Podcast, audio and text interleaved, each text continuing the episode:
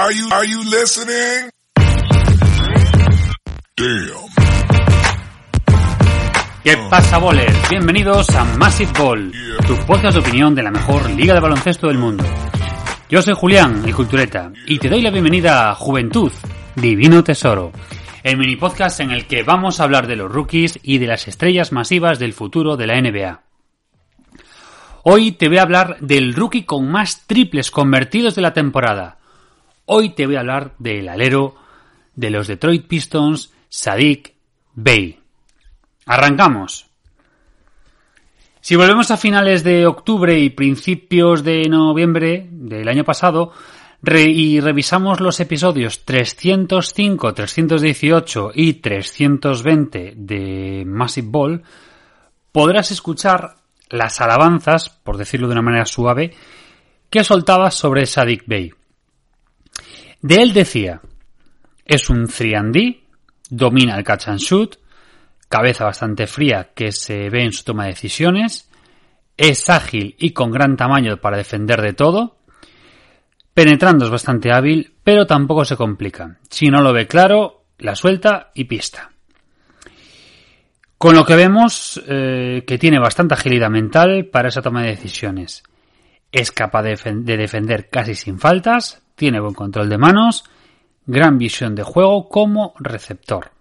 Eso es lo que yo comentaba eh, en, el, proceso pre-draft y en los programas que hacíamos pre-draft en Massive Ball sobre Sadik Bey. Y también apuntaba sus debilidades. Decía que es un poco explosivo, necesita mejorar los robos y la atención en la defensa eh, al despiste, o sea, cuando están nosotros un poco empanados. Necesita un poco más de físico para que su defensa sea más dura y para que sus cortes a canasta sean más contundentes. Es lento en el movimiento lateral y defendiendo ante un juego de manos eh, complicado se pierde. Bien, pues en el draft del coronavirus, los Brooklyn Nets eh, seleccionaron a Bay en el 19. Pero en el trade a tres bandas eh, que llevó a Luke Kennard a Clippers y a Shamet a Nets, entre otros, en ese multitrade los Pistons pescaron a Sadik Bay. En principio, el recambio Kennard Bay beneficia a Piston porque se llevaba un grandísimo tirador y con gran capacidad defensiva, pero al fin y al cabo siempre está la duda ahí con los rookies. Aunque los Pistons tuvieron un comienzo de temporada complicado, Bay fue ganando una buena cantidad de minutos desde el segundo partido de temporada. Hay dos claves en la temporada de Pistons y de Bay también, por supuesto. Y son los movimientos que limpiaron la plantilla de los veteranos y dejaron más hueco a los jóvenes. Ya hemos hablado de, de, de Stewart. Desde mediados de febrero, Sadik agarró la titularidad y nunca más la soltó. Bay se ha convertido en el rookie con más triples anotados de la temporada. Es cierto que es el segundo novato con más triples intentados, después de del probablemente rookie del año eh, Anthony Edwards. Pero también es cierto que sus porcentajes de acierto son magníficos. Además, también se ha convertido en el rookie de los Pistons con mejor récord de triples. Esta situación es un mérito tremendo, mm, ya que la distancia del triple en NBA es mayor que la de la NCA. Eh, son 7.24 en la NBA en su punto más alejado frente a los 6.75 de la NCA. La transición de Bay a la NBA ha sido buenísima y más rápida de lo que los 18 scouts que pasaron de él, eh, que pensaron incluso que, bueno, mmm, incluso al final, pues eh, los propios en los que en el equipo en el que ha caído, pues también les pasó un poco lo mismo que pasaron de él. Pero bueno, esas cosas a veces los scouts no las ven o no las quieren ver y también influye el hecho de, pues, que no son pues ese talento freshman jovencito confuso. Bay está claro que no va a conseguir el Roy, ni de lejos. Pero si comparamos sus numeritos con los galardonados del rookie del año de otros años, vemos que sus casi 38% de acierto en el triple está por encima de grandísimos Roy como Damian Lillard, Brandon Roy, Jan Moran e incluso Allen Iverson o Chris Paul o Jason Kidd, o sea, palabras mayores. Y solamente tiene por encima a Mike Miller, Malcolm Brockton, eh, Kyrie Irving, Damon Studamayer y a un tal Larry fucking Bird. Vemos que no estamos hablando eh, y viendo jugar a, uno, a un mierdecillas. Sadik Bey tiene algún problemilla con la, regularidad, con la regularidad de su tiro, eso es cierto.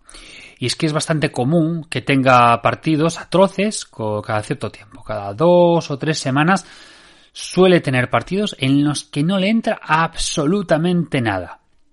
Pero ojo, Bey no es simplemente eh, un tirador.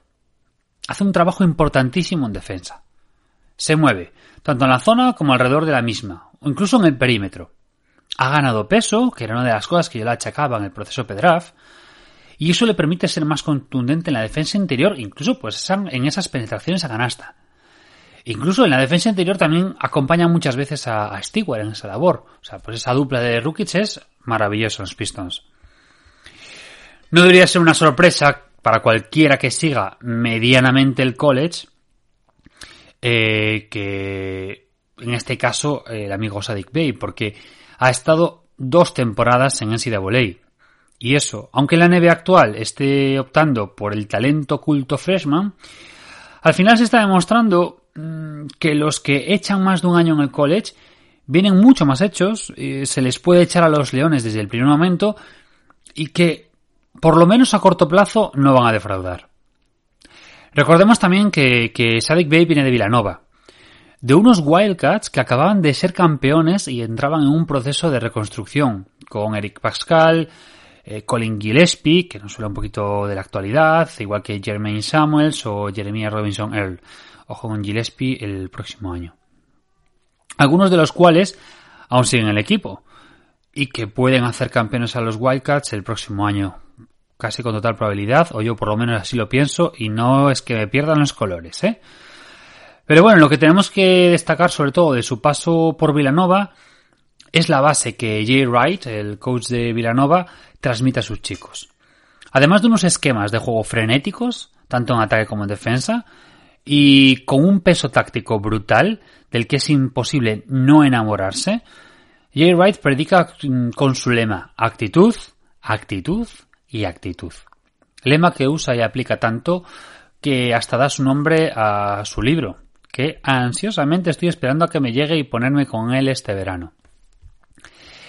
Resumiendo, Sadik Bey es el rookie del año en el perímetro y un valor muy importante para estos Detroit Pistons, que aunque tengan un récord horrible, tienen un futuro que pinta maravillosamente y son un equipo que son muy alegres de ver, tiene un juego muy disfrutón y a veces pues hay que verlos sin mirar el, resultado, sin mirar el marcador.